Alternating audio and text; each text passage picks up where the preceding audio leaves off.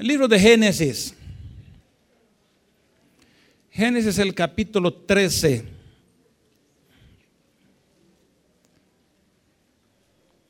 Génesis capítulo 13, versículos del 14 en adelante. Vamos a leer los versículos 14 y 15.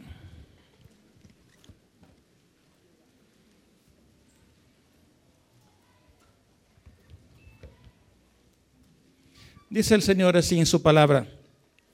Y Jehová dijo a Abraham, después que Lot se apartó de él, alza ahora tus ojos y mira desde el lugar donde estás hacia el norte y al sur y al oriente y al occidente.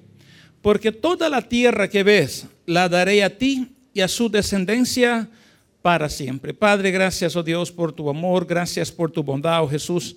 Gracias por tu misericordia, Padre Celestial. Te alabamos a ti, te bendecimos. Te pedimos a ti, oh Dios Todopoderoso, que seas tú, oh Dios, llenando nuestras vidas de ti, oh Padre Celestial, para poder aprender de ti, oh Dios, cada día, oh Padre bendito, en el nombre de Jesús. Señor, amén, Señor, y amén. Bendito sea el eh, Señor.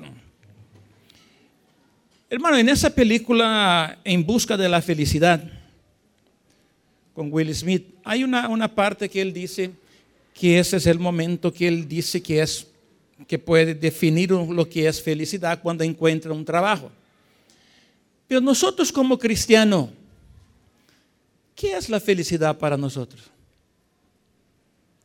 Muchas veces nosotros como cristianos, como personas, como seres humanos, tenemos una idea distorsionada de lo que es la felicidad porque cuando pensamos en felicidad, nos viene a la mente la imagen de personas adineradas, viene la imagen personas manejando buenos vehículos, viene la imagen personas viajando, viene la imagen personas comprando joyas, viene la imagen personas caminando en la playa, disfrutando del momento.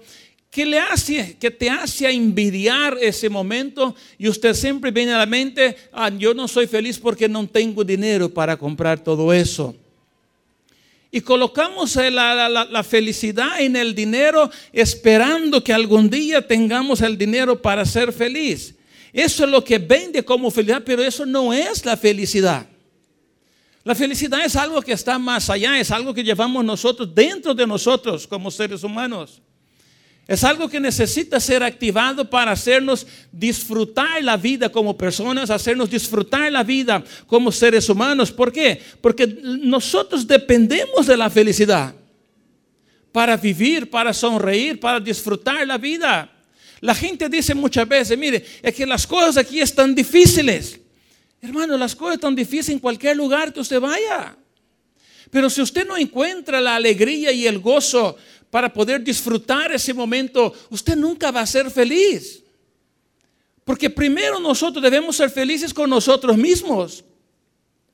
Usted puede decir, mire pastor, pero siento que falta algo. Pregunte a Dios qué es lo que le falta a usted. Porque la felicidad Dios ha colocado en nosotros. A mí lo que me encanta realmente son los niños. A mí me fascinan los niños. Va 40 bichitos en el parque Ninguno conoce a nadie y al ratito viene su hijo, mire, es que aquel es mi amigo, es que aquel es mi amigo, mi amigo mamá, no sé qué, papá ese es mi amigo. Y alguien compra ahí una charamusca, a los 40 mete la boca en la charamusca y no le pasó nada. y ellos son felices, ellos no preocupan si hay que comer, si hay que bañar, no se preocupan con nada. Porque ellos son felices en su forma de ser. Pero ¿qué es lo que nace en nosotros como seres humanos, como adultos? Ser feliz. Hay algunas cosas en la Biblia en cuanto a la felicidad. Primero, que la felicidad es no juzgar. Cuando usted juzga es porque usted no es feliz. Cuando usted comienza a analizar la vida de las personas, usted está en problema. Cuando a usted le preocupa con qué ropa vino la hermana, con qué ropa vino el fulano, con cómo habla, cómo camina, ¿y a usted qué le importa? Sonría. Sonría.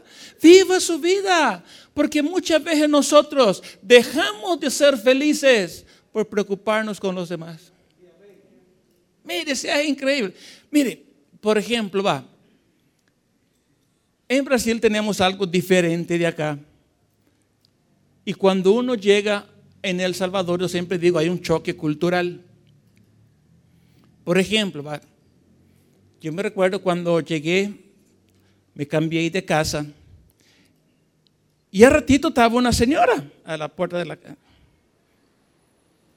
Y yo, sí, ¿qué? Diga, ah, que yo soy la vecina de acá, que no sé qué, que aquí vengo a presentarme, que aquí, que allá. Y yo dije, ¿sí?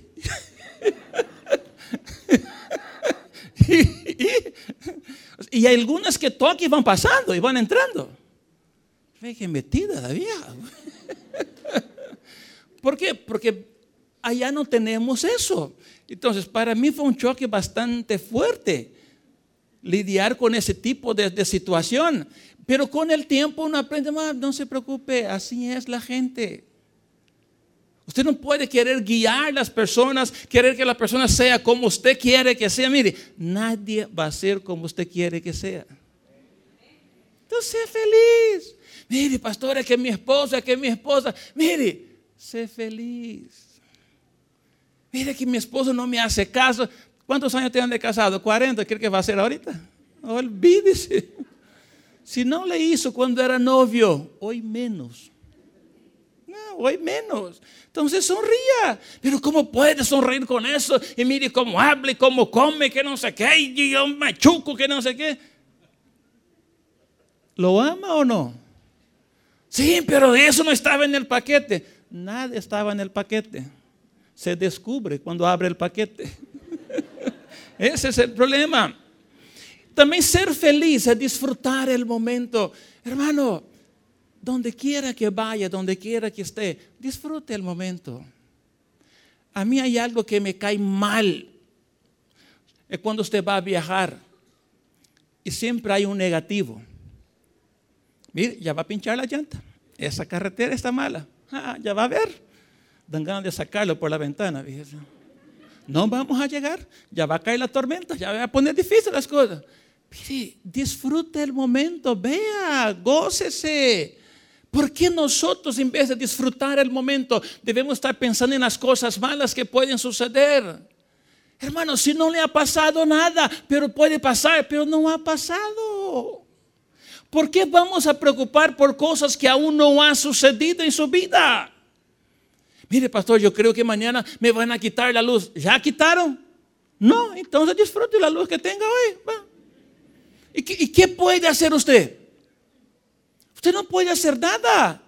Hay cosas que nosotros no tenemos el control. Y logramos perder nuestro gozo, nuestra felicidad por cosas sencillas.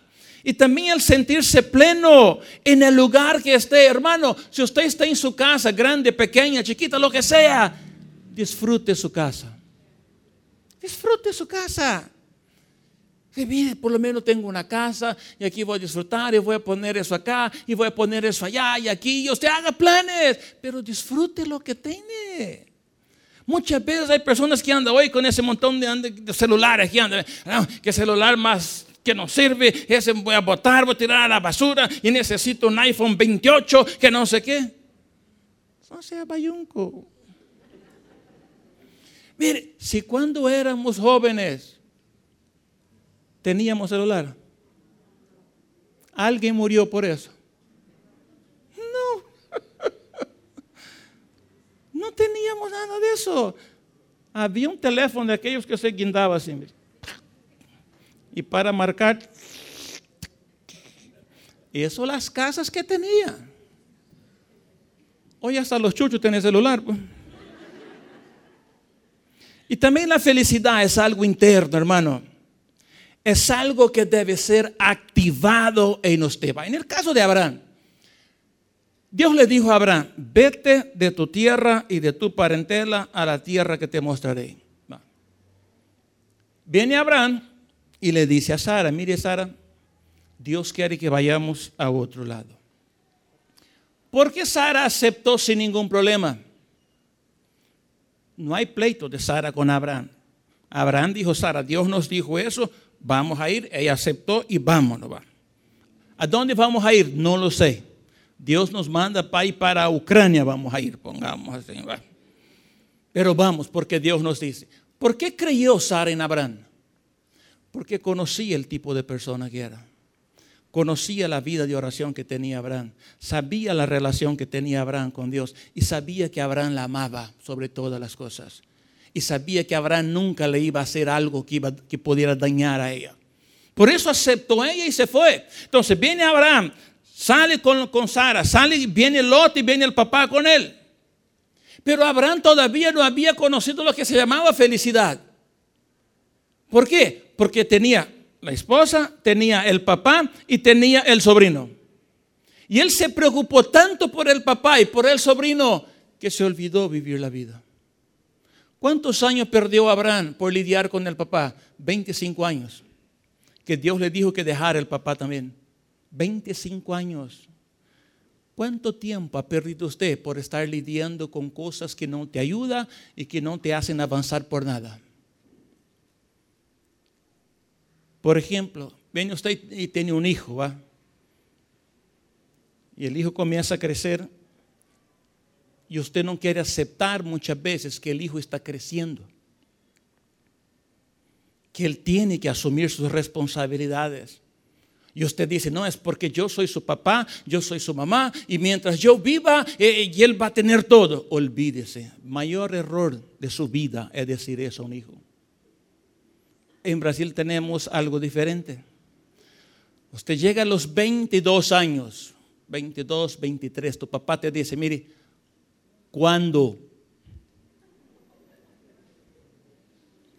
Y usted pregunta, ¿cuándo qué? ¿Cuándo te vas a ir, papá? Y te echan de la casa. Aquí no, aquí el niño llega a los 80 años y el niño Pobrecito el niño, ¿comió el niño? No. O sea, y muchas veces nos preocupamos por cosas que ellos tienen que resolver. Ellos tienen que resolver. Usted ya no tiene que darse cuenta que usted ya no puede lidiar por ellos. Usted tiene que ser feliz también como madre, como persona. Porque si no va a tener problemas de ellos toda la vida. Va a llegar usted a los 70, 80, 100 años preocupado porque su hijo tiene que comer o no tiene que comer. No, deje que ellos lo vivan. Mi mamá tenía algo, decía así mi mamá. Yo y su papá vamos a viajar. Ahí hay arroz, ahí hay frijol, haga y coma. ¿Y qué hacíamos nosotros? Hacer el arroz y el frijol para comer tuve que aprender a cocinar, tuve que aprender a planchar, tuve que aprender a, hacer pantalones. ¿Por qué? Porque mi mamá no hacía. No, usted ya tan grande, ya. Pues.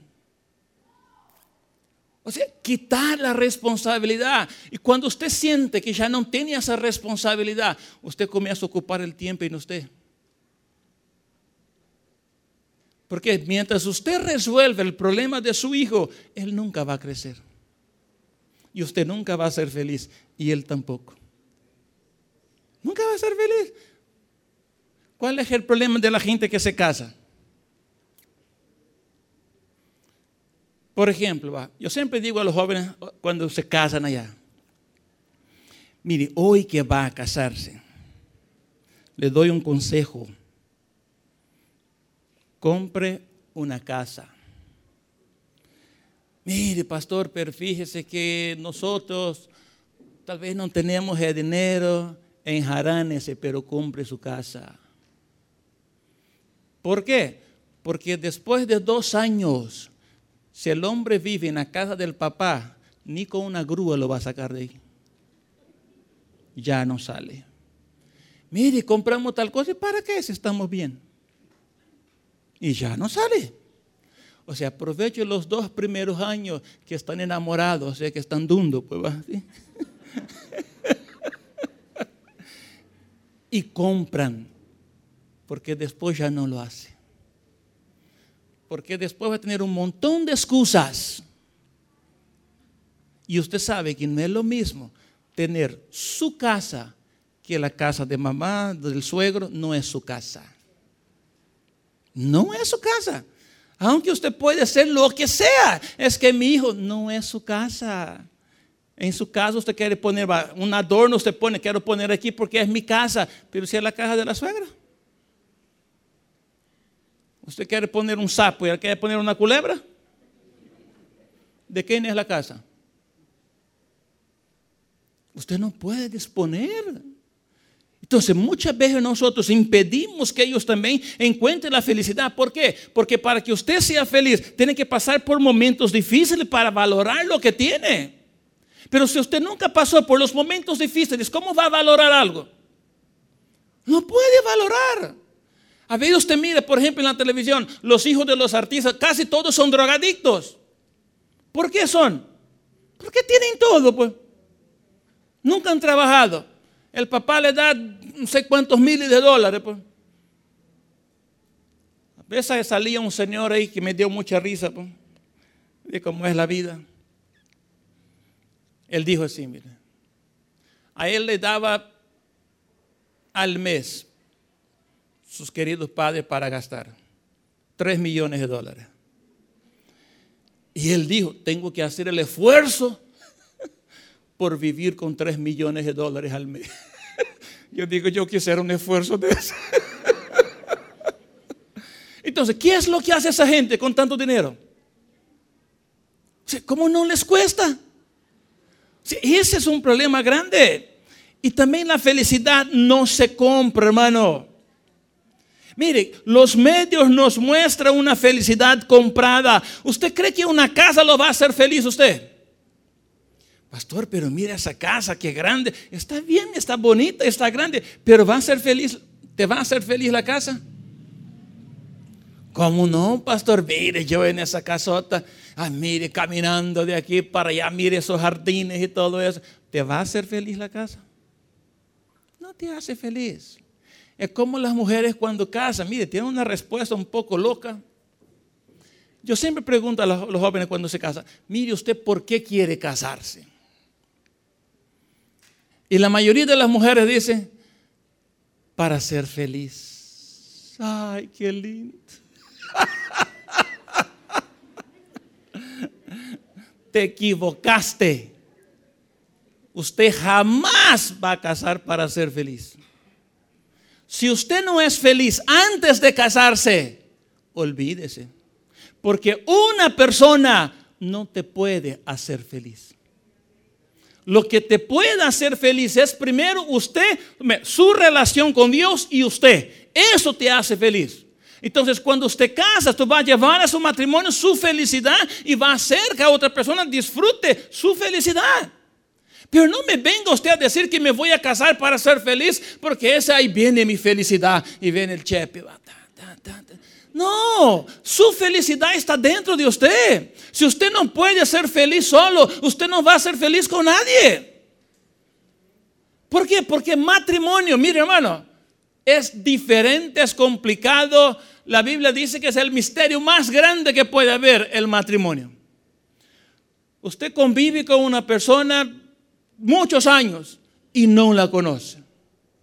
Es que tengo 20, 28 años de casado, tengo. Y no conozco a mi esposa. Usted nunca sabe con qué van a salir las mujeres. Es una caja de Pandora, como dicen por ahí. no se sabe. Usted no sabe con qué van a salir las señoras. Y cualquier cosa usted diga sí y punto, va. Pero no es que diga, aquí yo conozco a mi esposa al pie de la letra. No, la Biblia dice engaños del corazón. Nadie se conoce. O sea, cada día, ¿cuántas personas se ha dado usted cuenta que tiene una doble vida que usted creía que era un, un querubín? Pues? Hombre, ese hombre es un hombre de Dios, sé que no sé qué. Y tiene como 40 hogares el maestro. Si no se conoce, tiene que adaptarse. ¿Y sabe cuál es lo bueno del matrimonio? Que Dios nunca te pone con una persona igual a usted. A mí me encanta eso.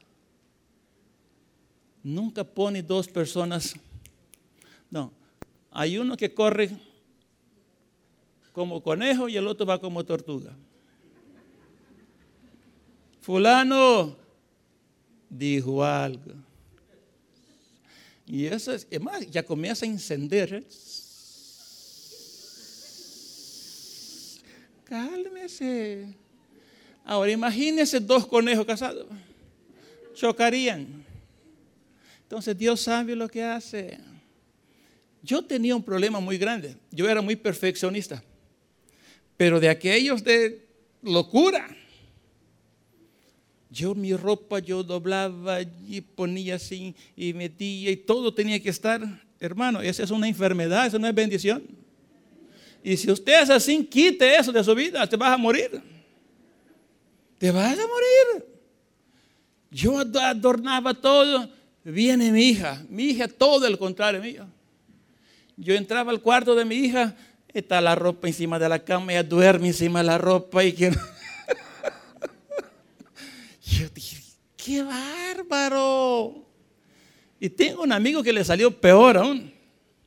Esto sí, parece chiste, pero es cierto porque la señora nos contó, ni siquiera el hombre, la señora nos contó. Ella usaba su ropa interior, fíjese solo. Y dijo que colocaba en el baño, nunca lavaba la ropa interior de ella y lo tiraba en el baño. Cuando ya no había más, agarraba el del hombre. Y usaba el del hombre. Ah, se divorciaron por mil y un problema que tuvieron. Pero imagínese usted en esa situación. O sea, ese es lo bueno de Dios, que siempre va a poner usted con alguien contrario a usted. ¿Por qué lo pone contrario? Para que podamos nosotros juntar lo bueno que tenemos, para poder avanzar. Eso es lo que Dios hace con nosotros. ¿Usted cree que los hombres más ricos del mundo son felices? No son felices. Es que fuimos a una casa allá donde viven los, los dueños del país. Y hay una, una mansión ahí en San Salvador. Casa toda de mármol, azulejo de Portugal lo trajeron. Mira, hermano, si la casa es... Pero usted entra en la casa, parece un cementerio la casa. Se ve aquí el aire frío, el ambiente sombrío, y usted dice, aquí falta algo. No tiene vida la casa. No tiene vida. Yo digo, mire, si una casa tan linda, hasta miedo da entrar en esa casa. Pero una mansión preciosa. Una mansión preciosa. Pero le da miedo. ¿Usted cree que esa gente es feliz? No, usted puede decir, no, pastor, ¿cómo no? Tiene dinero. Hablaba una vez con un empresario. Cosas de la vida, estábamos platicando. Y él me dijo, mire, hagamos un trato. Y aquel tiempo él tenía en su garaje 10 vehículos, tenía él. Quisiera hacer un trato con usted, Celio. Y yo dije, ¿qué? Cambiamos de vida. ¿Por qué no cambiamos de vida? Que usted siempre está riendo y que no sé qué. Cambiamos de vida un poco. Y yo le dije, ¿con tu casa y los carros que vienen? sí, con mi casa y los carros que vienen. Yo dije, ¿por qué? Para usted me ve que ando en carros todo el día. Tengo buenos carros. Y sí, carros importados y carros de marca y todo. Pero yo me despierto a las 2, 3 de la mañana, prendo un cigarro y ya no puedo dormir. Ya no, me, no, ya no puedo dormir. Y quedo en la casa paseando en el patio hasta que de las 6 de la mañana para ir a la oficina. No puedo dormir pensar, en preocuparse. Yo veo que ustedes se ríen, que ustedes se cuentan chistes y todo eso, y todo aquí. Yo tengo todo, materialmente hablando yo tengo todo, pero tengo un vacío en mi vida. Dije, qué triste. Y los carros, último modelo. Tiene una esposa preciosa, tiene hijos preciosos. La esposa también es millonaria porque los millonarios se casan con millonarios, ¿no? Para hacer más dinero todavía. Y él dijo, yo quisiera cambiar mi vida.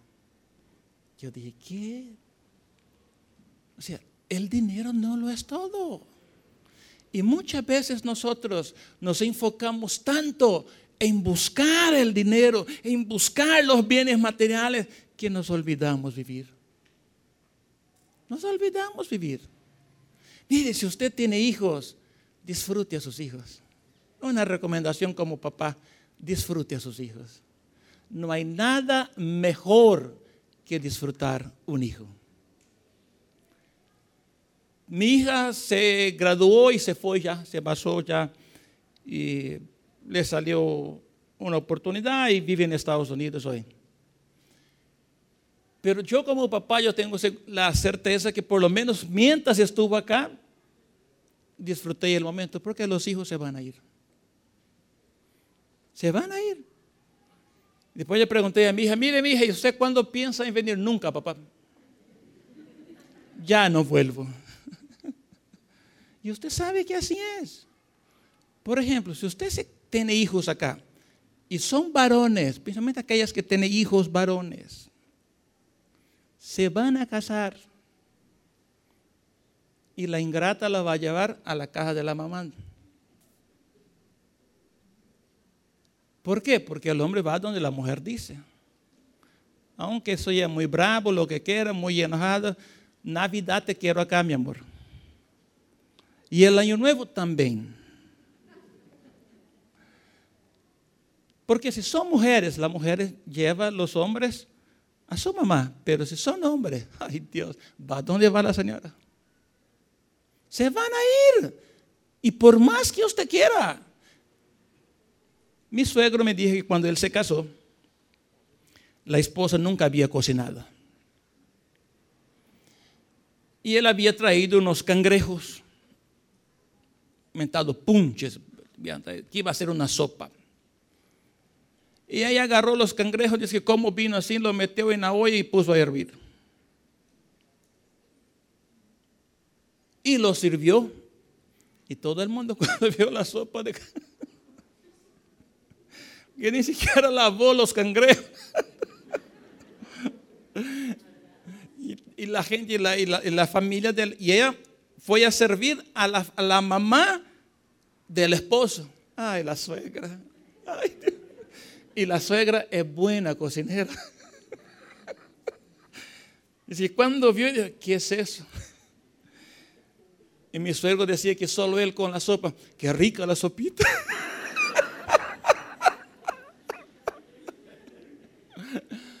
¿Por qué sucede eso? Porque no, usted cuando se casó, por ejemplo, cuando usted se enamoró, o cuando usted enamoró a su esposa o su novia, ¿qué es lo que usted le decía a ella?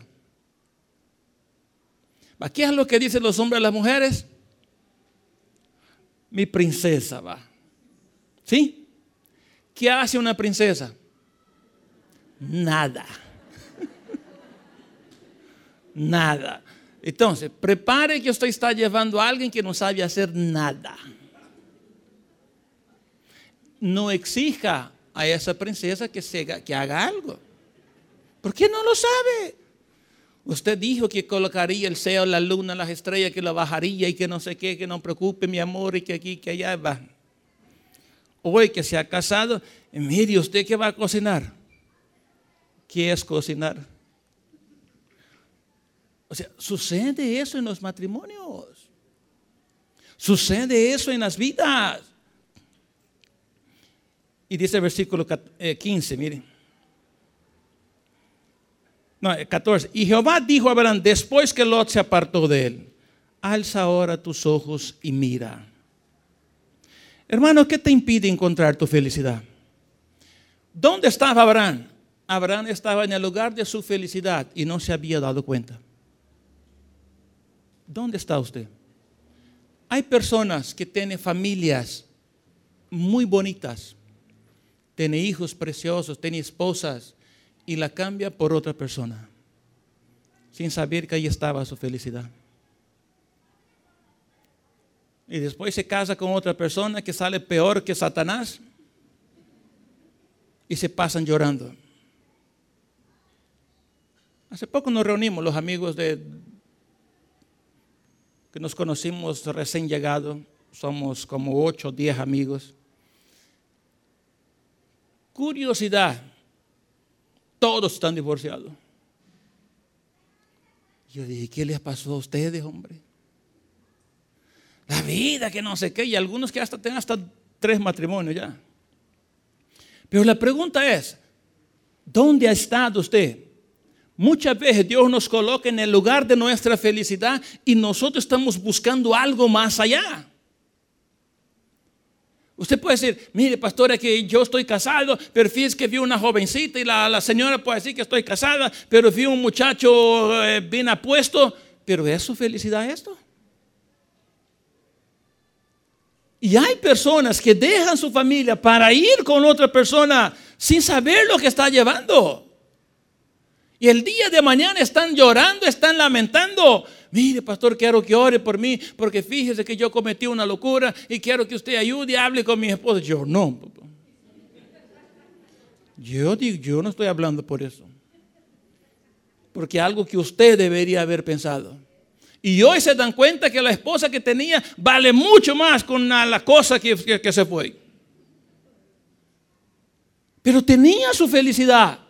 Hay mucha gente que dice, mire, voy para Estados Unidos porque allá tengo la felicidad y allá tengo la prosperidad. En Estados Unidos hay prosperidad, sí lo hay, pero no hay felicidad.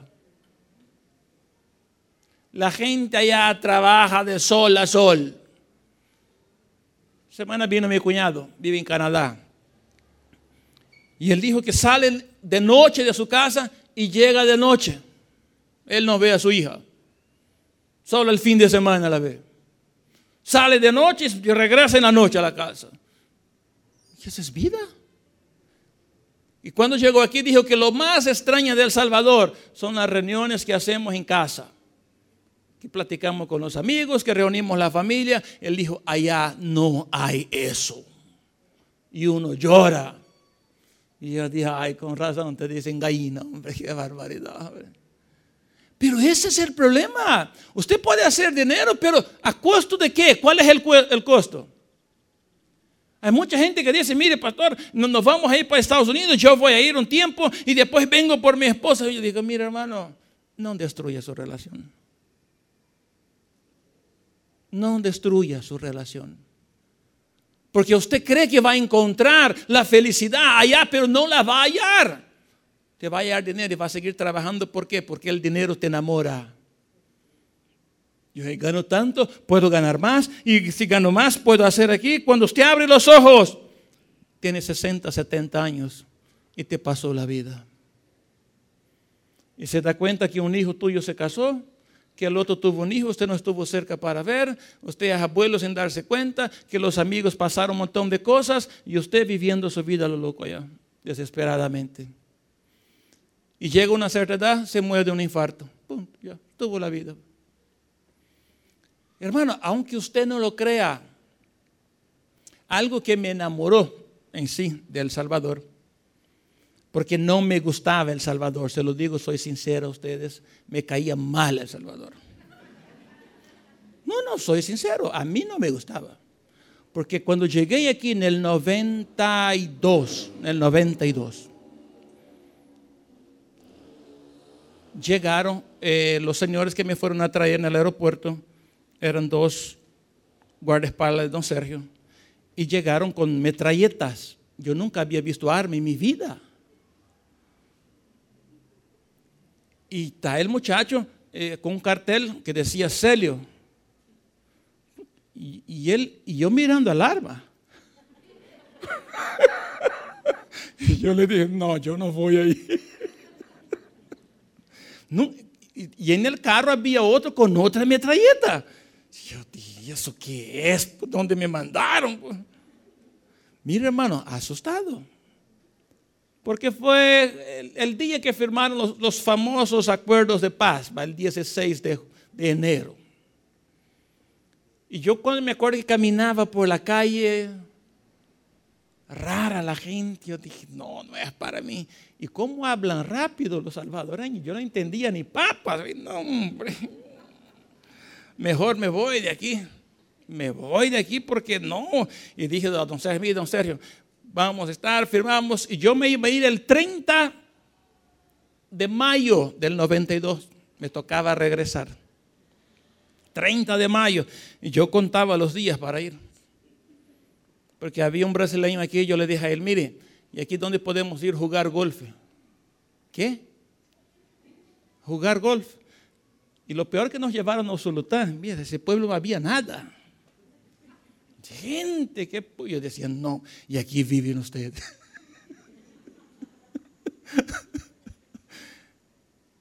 Pero ¿cuál es el problema? Que cuando vine yo viví en São Paulo. Después de São Paulo yo fui a vivir al DF en México. Y del DF vengo a Usulután. Después de la guerra, en el posguerra, mire, si eso estaba.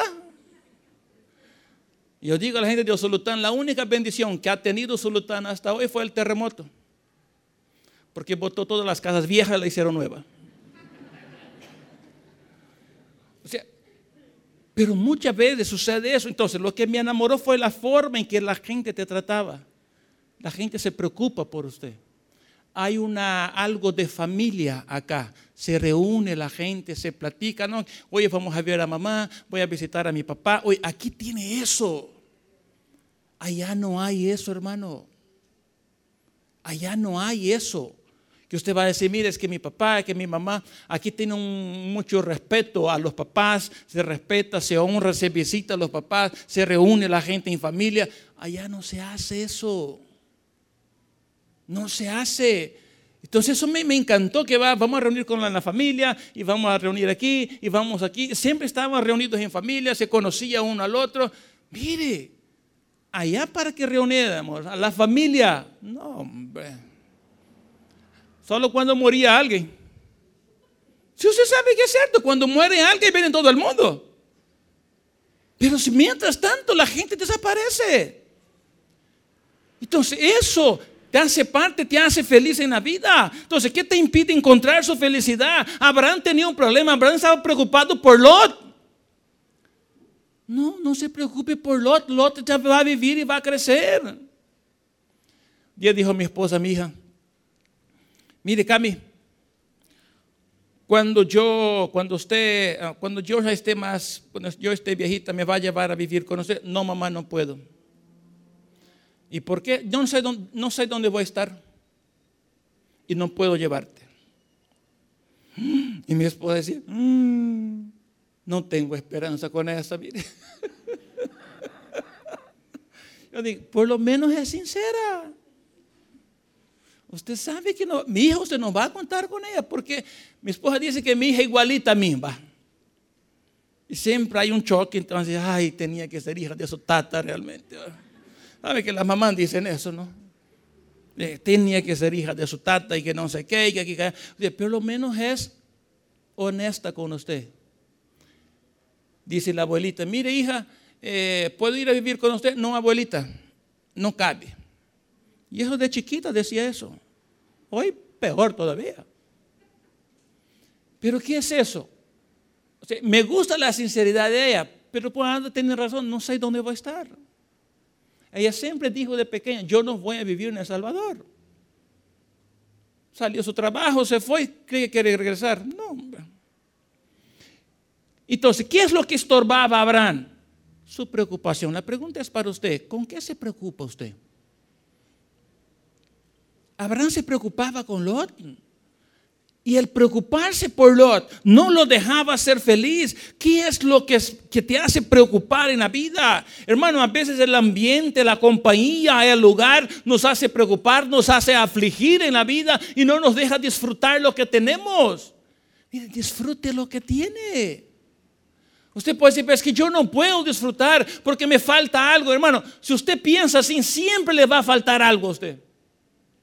Siempre. ¿Por qué? Porque no somos multimillonarios para decirme, puedo comprar aquí, puedo comprar allá. Y si es multimillonario, siempre le va a faltar algo también. Siempre le va a faltar algo.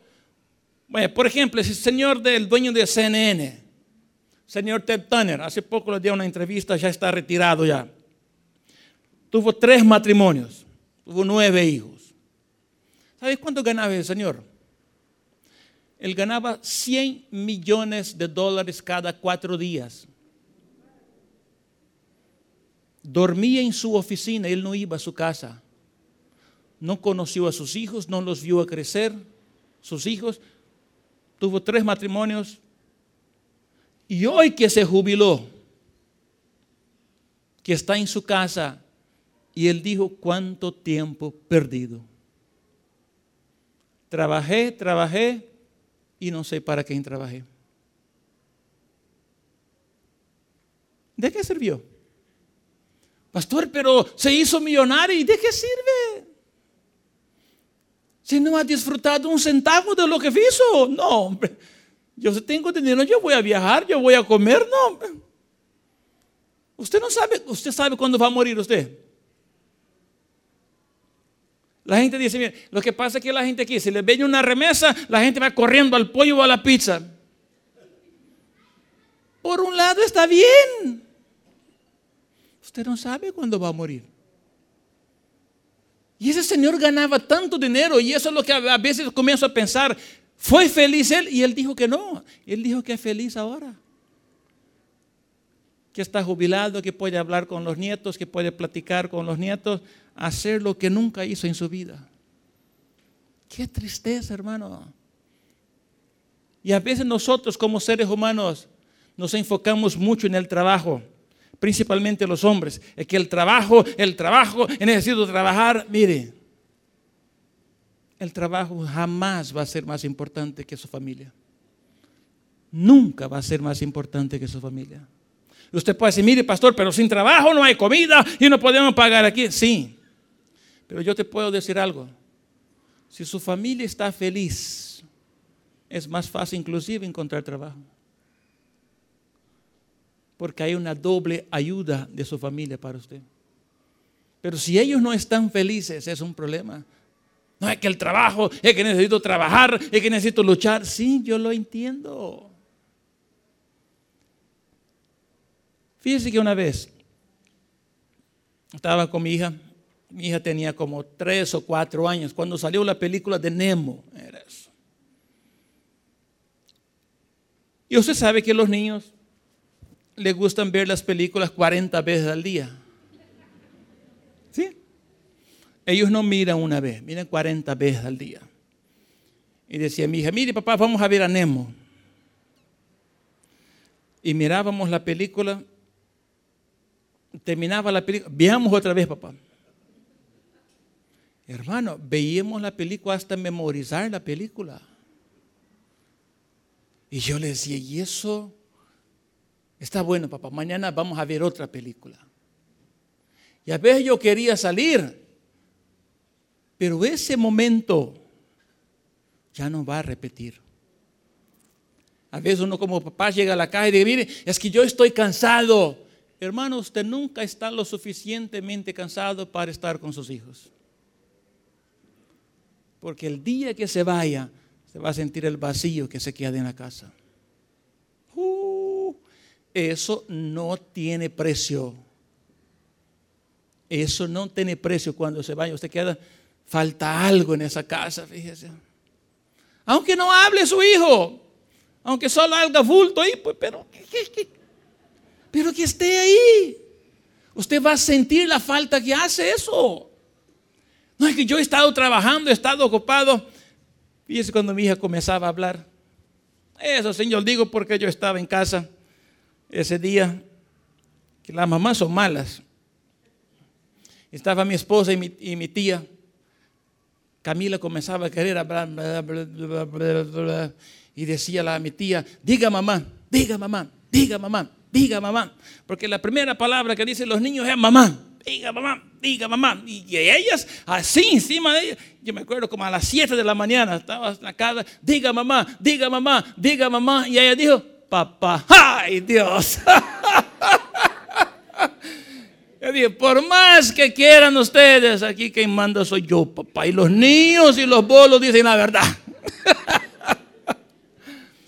Estas cosas, hermano, no tiene precio. Usted puede decir y hacer lo que usted quiere en la vida. Esto no tiene precio y esto no vuelve. Cuando comienza a caminar a sus hijos, esté con ellos. Cuando quiere andar en bicicleta, esté con ellos. Cuando quieren ir a nadar, ve con ellos. Porque esos recuerdos ellos siempre los van a tener de usted. Eso te hace feliz en la vida, disfrutar lo que tiene. Ah, pastor, pero estoy cansado. Usted no sabe que él ha sido pesado. Sí, yo lo entiendo. Pero su hijo se va a ir rápido. Hermano, 20 años pasan así, mire. Yo vine a Salvador por seis meses. Ya pasaron 30. Aunque sigo igual, pero ni modo. ¿Se acuerda usted cuando se casó, cuando cumplió 15 años? Fíjese, y vamos a terminar con eso. Los viejos que estamos. Estábamos reunidos el viernes en casa. Y los amigos nuestros ya tienen hijos grandes ya. Y dijo el, hijo de uno de ellos, fíjese que mi hermano se está haciendo loco. Yo dije, ¿por qué? Mi hermano le gusta las mayores. Y, solo, y dijo así, y solo se está enamorando de mujeres viejas. Y yo pregunté, ¿pero viejas de cuántos años? No, hombre, le gustan las viejas de 28 y 30. y había unas señoras, esposas de unos amigos. ¿De cuánto?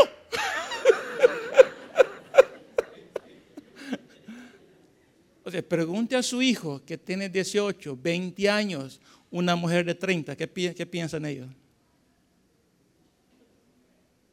No, usted está loco. No, hombre, puede ser mi mamá, hombre. Pero usted cuando habla de 30, usted mira para atrás, mire. Uh, no, puede ser mi hija. o sea, de eso se trata. Disfrute la vida. La felicidad o se nos va a encontrar. Mire, encontré aquí la mina del tesoro. No, hermano, está en usted. Sé feliz con lo que tiene. No desee lo que no tiene, disfrute lo que tiene. Usted puede decir, mire pastor, pero las cosas que tengo son bien. El problema nuestro, que infelizmente pasa en la cultura salvadoreña, es que vivimos de lo que dirán. Los salvadoreños importa mucho más lo que dice la gente que lo que ellos mismos dicen.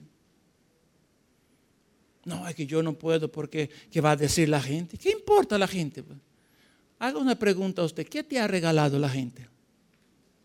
¿Le pagan su casa? ¿Le pagan su recibo? ¿Te pagan el súper? Entonces, pues, ¿por qué va a preocupar con ellos? Usted viva su vida. Porque al final de cuentas lo que importa es que usted sea feliz. Que la gente va a hablar. Sí, va a hablar, hermano. Mire, si la gente habla de todo, si la gente habla de Dios, no va a hablar de usted. Pues. Usted disfrute la vida. Entonces, cuando Abraham se dio cuenta dónde estaba, él dijo, no, pues si yo tenía todo. Y puede que usted esté pasando lo mismo. Puede que usted esté en el lugar que Dios tiene para usted, pero está preocupado por otras cosas. Y Dios le dice, mira, levante la cabeza y vea. Levante la cabeza y vea. Estamos así caminando como el cusú, como ponemos la cabeza hacia abajo y, no levante la cabeza, vea la vida. Vea lo que Dios le ha dado, vea lo que Dios le ha bendecido a usted.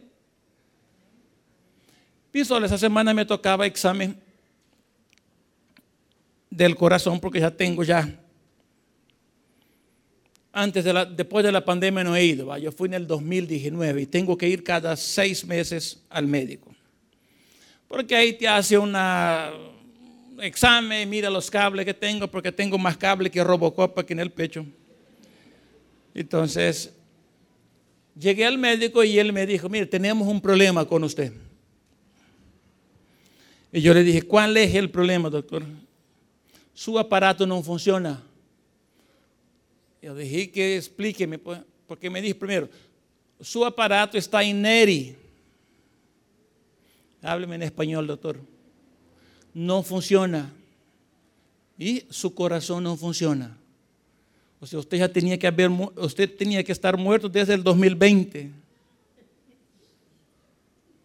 Fíjese que yo no me había preocupado hasta ese día. Yo Caminé bien.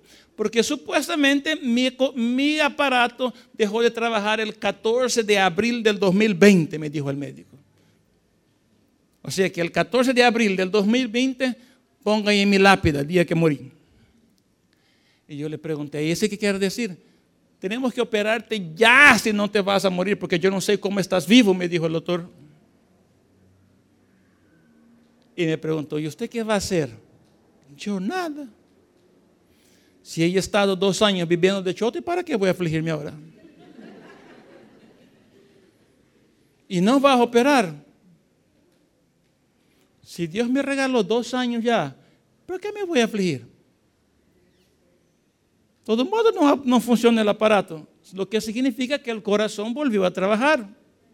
Algo así de sencillo. Y él dijo, no te va a afligir. Y solo por curiosidad yo dije, mire, ¿y cuánto cuesta la operación, doctor? Mire, para abrir y que no sé qué, son 5 mil dólares, más viendo unas cosas por aquí, más unas cosas por allá, entre 8 y 10 mil bolas. Como dice una hermana en la iglesia, uy, ahí es de considerar la muerte, pastor.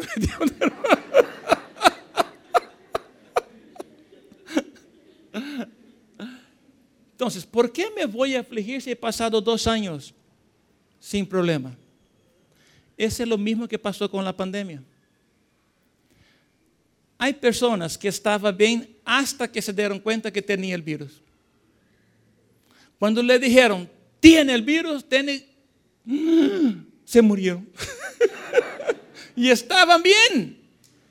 O sea, muchas veces las noticias nos hacen preocupar más de lo que tenemos que preocuparnos. Usted estaba bien. Pero le dieron una noticia, hoy le dieron una noticia a una hermana en la iglesia, mire, usted tiene cáncer. Eh, mire, pastor, es que yo venía bien y hizo el examen. No, no, no se aflija, también ya pasé por eso. Pero eso pasa con nosotros. Muchas veces estamos bien. Y si usted está bien, ¿por qué se va a afligir usted? Pastor, pero es que el, el médico dice. Pero ¿y qué dice Dios al final? Porque Dios, Señor, dijo, no, me, dio hasta taquicardia, me dio cuando me dijo el médico. Pues, que yo podía, pues soy bruto ahí. Si ya llevo dos años con ese problema, si tengo dos años que no funciona, significa que estoy bien. Pues. Entonces, ¿para qué me voy a preocupar? Y eso muchas veces tenemos eso. Estamos bien y estamos llorando. Y si, me enfermo y se me vuelvo a enfermar, no, hermano, olvídese, disfrute la vida. Encontrar la felicidad no es nada fácil, pero usted la puede encontrar disfrutando su vida, deleitándose en su vida. Mire, viva para usted. No viva para la gente, porque lo peor que hay es cuando usted quiere vivir para la gente. Porque la gente es cruel la gente es mala. La gente te quiere ver en el suelo. La gente no te quiere ver bien. Entonces viva para usted, sea feliz con usted, sea feliz con su familia, con la gente que te quiere. Yo siempre digo a los hermanos, mire, reúnase con gente que te quiera. Usted puede decir, mire pastor, pero hay gente. No, reúna con la gente que se queda feliz cuando usted tiene un trabajo, cuando usted puede le dar una promoción en el trabajo, usted va a ser la gerente. Con esa gente, reúnase con ellos y celebre con ellos. Pero no celebre con los envidiosos, hermano. Mire, un envidioso es peor que Satanás. Es peor que Satanás. Entonces, por favor, no haga eso. Nosotros tenemos la felicidad dentro de nosotros. Lo único que tenemos que hacer es encontrar lo que ya tenemos en nuestro corazón. Vamos a orar, Padre, gracias oh Dios por tu amor.